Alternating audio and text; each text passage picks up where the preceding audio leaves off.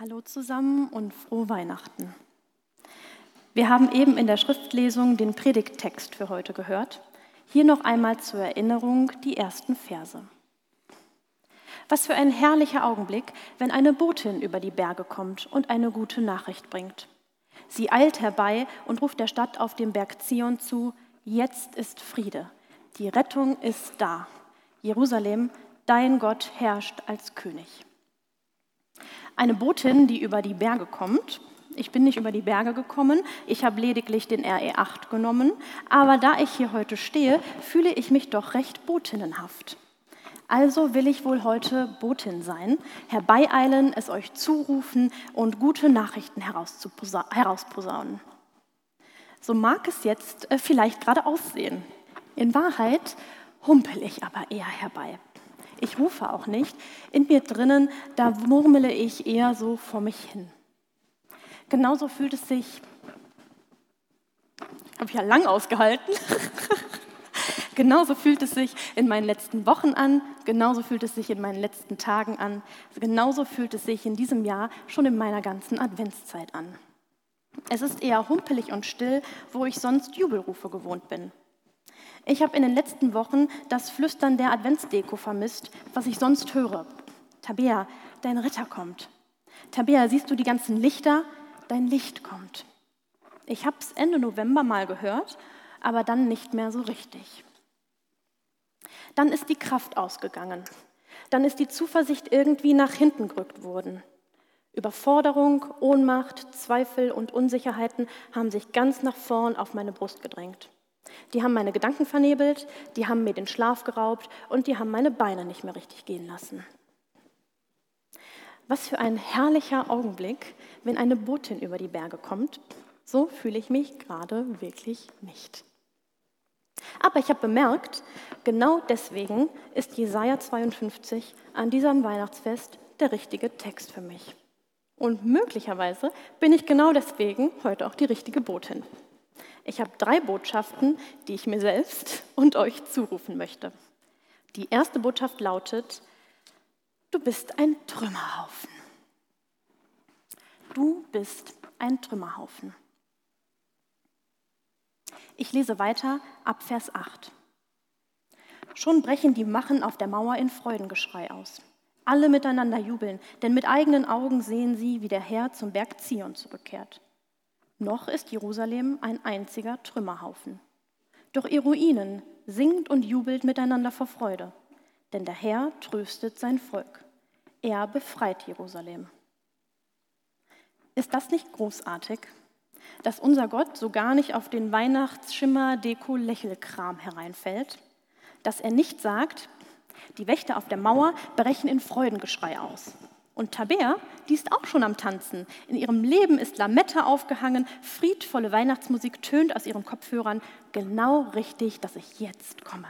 Jetzt können wir es uns gemeinsam so richtig schön festlich machen. Nee, mein Gott sagt, die Wächter auf der Mauer brechen in Freudengeschrei aus. Und Tabea, die ist ein einziger Trümmerhaufen. Sie ist eine Ruine. Sie ist müde, Sie ist kraftlos, sie ist traurig, sie hat Angst. Sie ist nicht nur ein Trümmerhaufen, sie produziert auch Trümmerhaufen, hinterlässt Ruinen. Ich muss dabei an Jesaja 9 denken, die Namen, die Jesus gegeben werden. Wir haben sie eben gebetet und gesungen. Wunderbarer Ratgeber, starker Gott, ewiger Vater, Friedensfürst. Ich lese diese Verse gern, generell.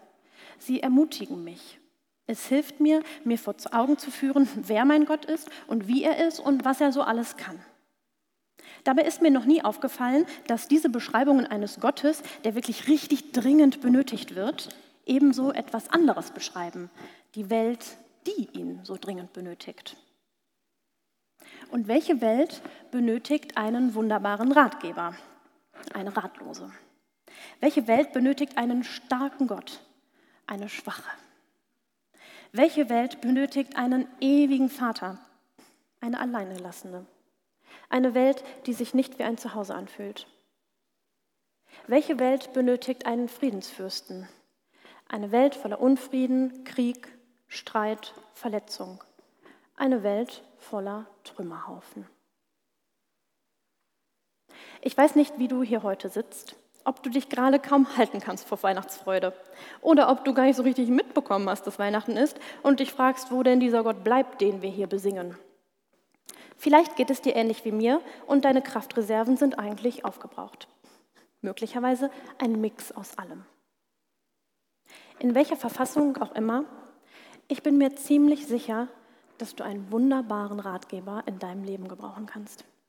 In den Momenten, in denen das Gedankenkarussell beginnt sich zu drehen, in Konflikten, in Entscheidungen. Ich bin mir sicher, dass du einen starken Gott gebrauchen kannst, weil du manchmal, oft oder sogar immer am Ende deiner Kräfte bist. Weil es Situationen in deinem Alltag gibt, die dir die Kraft rauben und weil es Situationen gibt, bei denen du ehrlich nicht weißt, woher du die Kraft dafür überhaupt nehmen sollst. Ich denke, du brauchst einen ewigen Vater.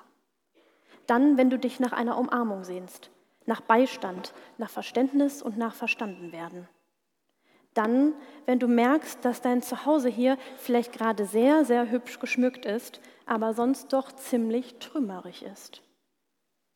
Dann, wenn sich diese Welt so gar nicht nach einem Zuhause anfühlt, sondern eher den Wunsch nach einer Heimat in dir weckt, die anders und die ewig ist.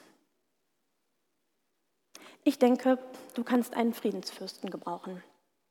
Vielleicht aktuell mehr denn je, weil es ein Graus ist, die Nachrichten zu lesen, ein Graus in die Schule zu gehen, ein Graus deinen Kolleginnen zu begegnen, ein Graus in den Spiegel zu schauen, ein Graus den eigenen Gedanken zuzuhören. Ich kann das alles sehr, sehr dringend benötigen. Und wenn ich mir das so vor Augen führe, dann fühlt sich das gar nicht so weihnachtlich an. Es ist eher anstrengend. Und ich muss sagen, ich bin heute echt dankbar, dass mein Gott genauso ist. Er beschönigt nicht. Er lässt sich nicht von vermeintlicher Weihnachtsstimmung veräppeln. Mein Gott sieht klar und er spricht klar. Er sagt mir, es ist Weihnachten und du bist ein Trümmerhaufen. Es ist Weihnachten und du bist ein Trümmerhaufen. Und genau zu dir, mein geliebter Trümmerhaufen, komme ich. Er spricht weiter. Ich empfehle dir, fang an zu singen. Beginn mit einem Flüstern, wipp vielleicht nur mit den Füßen. Zu dir, mein geliebter Trümmerhaufen, komme ich und ich tröste dich, ich mach dich frei. Mach dir das bewusst. Mein Trümmerhaufen, du darfst ruhig werden. Du darfst trümmerig sein. Ich bin hier.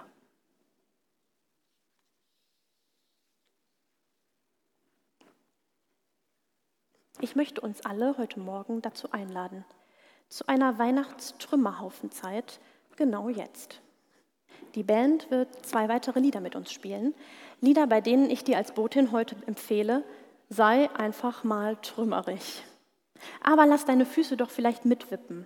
Summ doch möglicherweise mit. Oder aber kling dich in den Gesang ein, weil nämlich Weihnachten ist und weil wir Trümmerhaufen sein dürfen. Die zweite Botschaft. Keine Eile notwendig. Wir haben gerade gesungen, ich kenne dein sanftes Flüstern inmitten der Finsternis.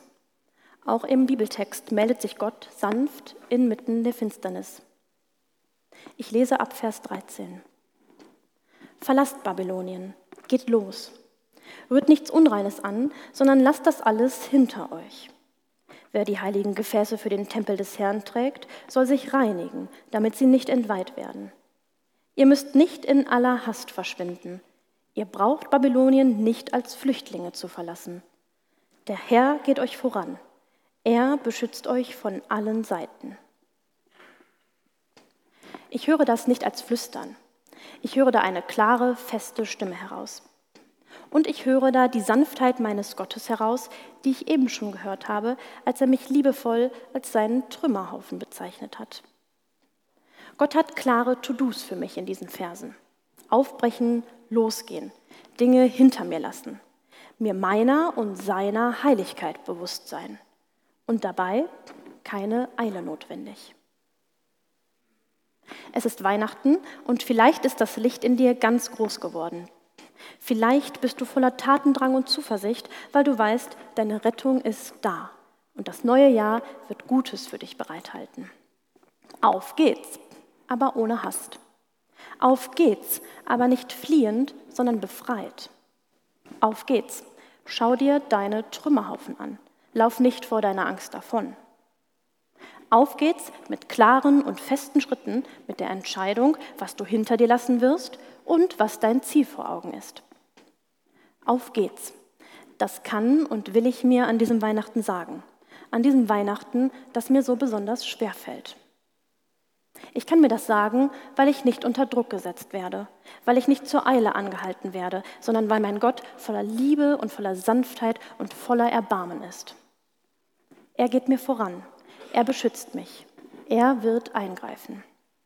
Ihm werden Dinge und Möglichkeiten einfallen, die mir niemals in den Sinn kämen. Schließlich hat er sich die ganze Nummer mit einer Krippe und Hirten und einem Stern ausgedacht. Und es gibt keinen Grund zur Flucht weil ich befreit wurde. In einem meiner Lieblingslieder heißt es auf Deutsch, ich bin nicht länger eine Sklavin der Angst. Ich bin ein Kind Gottes. Hier wird ein Vers aus dem Römerbrief aufgegriffen, Römer 8, Vers 15. Da steht, der Geist Gottes, den ihr bekommen habt, führt euch nicht in eine neue Sklaverei, in der ihr wieder Angst haben müsstet. Er hat euch vielmehr zu Gottes Töchtern und Söhnen gemacht. Und diese Tatsache möchte ich mir gern dick und fett ins Herz schreiben. Tabea, du bist frei. Du bist keine Gefangene der Angst, obwohl sich das oft so anfühlt. Du bist die Wohnung des Heiligen Geistes und er stattet dich aus mit Kraft, mit Verstand und Mut, mitten im Dunkel. Ich bin frei meine Schritte, meine trümmerigen ersten Schritte nach diesem Weihnachtsfest, die müssen nicht hasten. Sie können bedacht und fest sein.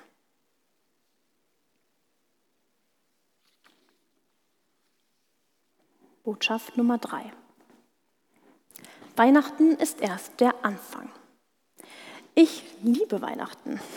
Ich liebe auch die Adventszeit. Ich habe sie schon oft wirklich gebraucht. Ich brauchte es, ich habe es eben schon ein wenig angedeutet, dass ich mit aller Wucht daran erinnert werde, dass meine Hoffnung nicht ins Leere geht, dass meine Rettung naht, dass alles finster ist, aber dass mein Licht kommt. Jedes Jahr immer wieder aufs Neue in der Adventszeit. Und Heiligabend, Heiligabend liebe ich dann erst recht. An diesem Tag im Jahr rumst es so richtig in mir.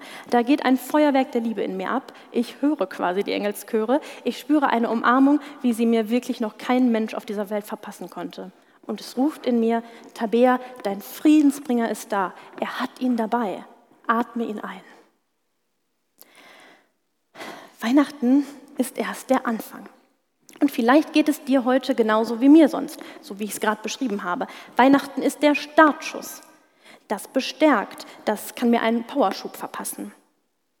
Die Weihnachtsfreude, die du möglicherweise gerade empfindest, die ist erst der Anfang. Die lässt dich in diesem Jahr vielleicht selbst zu einer Botin oder einem Boten werden. Sie lässt dich vielleicht laut jubeln und rufen und damit andere ermutigen, bei denen die Hoffnung gerade irgendwie abhanden gekommen ist. Diese Weihnachtsfreude, sie ist der Anfang. Denn deine Hoffnung, die beginnt zwar mit dem Licht dieser Welt und sie beginnt mit dem Kind in der Krippe, aber sie findet ihren Höhepunkt bei dem Gekreuzigten. Aber was ist, wenn das nicht so ist? Wenn ich einfach nicht ausblenden kann, dass diese Welt ein finsterer Ort ist und immer finsterer wird, obwohl ich mich immer ohnmächtiger fühle. Wenn die Engelschöre sich nicht melden, stattdessen Nachrichten von allen Seiten auf mich einprasseln, wenn der Trümmerhaufen einfach zu groß ist und es mir ziemlich egal ist, ob Gott mich von der Eile abhalten will, weil ich sowieso nicht gehen kann und auch nicht will und überhaupt auch gar nicht weiß, wohin und wann und wie. Was, wenn das meine Weihnachtsrealität ist? Dann möchte ich gerne heute mit dieser ganzen Schwere auf meiner Brust sagen und möglicherweise sogar ausrufen, Weihnachten ist Gott sei Dank erst der Anfang. Weihnachten ist nicht das große Finale und nicht der Punkt, an dem die Heilung vollendet ist. Gott hat gerade erst angefangen. Er wird weitermachen. Und genau das passiert auch in dem Text von heute. Ich lese weiter, als wir bisher gehört haben. So spricht der Herr. Mein Diener wird seine Aufgabe erfüllen.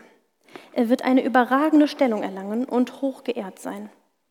Viele waren entsetzt, als sie ihn sahen. Denn in der Tat, er war völlig entstellt und kaum mehr als Mensch zu erkennen. Dann aber werden viele Völker über ihn staunen. Sprachlos werden die Könige dastehen. Denn vor ihren Augen geschieht etwas, wovon sie noch nie gehört haben, und sie begreifen plötzlich, was ihnen bisher unbekannt war. Weihnachten ist erst der Anfang. Mein Gott ist das Kind in der Krippe, der Ratgeber, der ewige Vater, der Friedensfürst. Und mein Gott ist der Gekreuzigte. Weihnachten ist erst der Anfang. Das kann mich aufatmen lassen, so richtig tief Luft holen lassen und mich ein wenig beruhigen. Ich denke mir, Gott, meinem Gott sei Dank, ist Weihnachten erst der Anfang. Meine Hoffnung beginnt zwar mit dem Kind in der Krippe, aber die Welt wird an Weihnachten nicht auf magische Weise hell und strahlend. Denn dieses Kind wird erwachsen werden und es wird der größten Dunkelheit überhaupt begegnen, dem Tod. Jesus wird ihm begegnen, er wird ihn erleben und dann wird er ihn platt machen. Weil Jesus nämlich nicht nur Weihnachten ist, sondern auch der Gekreuzigte, weiß ich, für ihn ist nichts zu schmerzhaft. Für Jesus ist nichts zu dunkel und nichts zu aussichtslos. Bei Jesus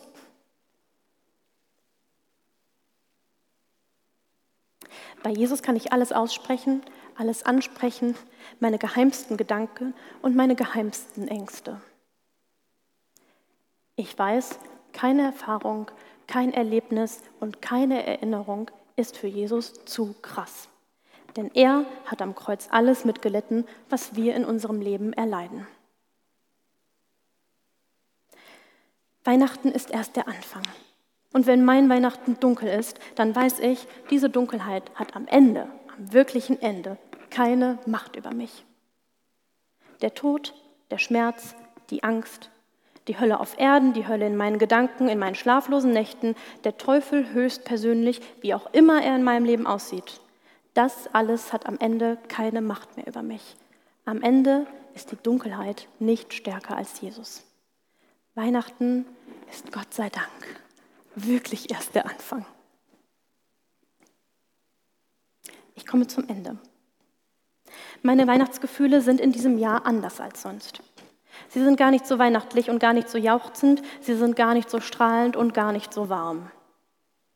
Ich finde das echt beschissen, es ist anstrengend und es macht mich traurig.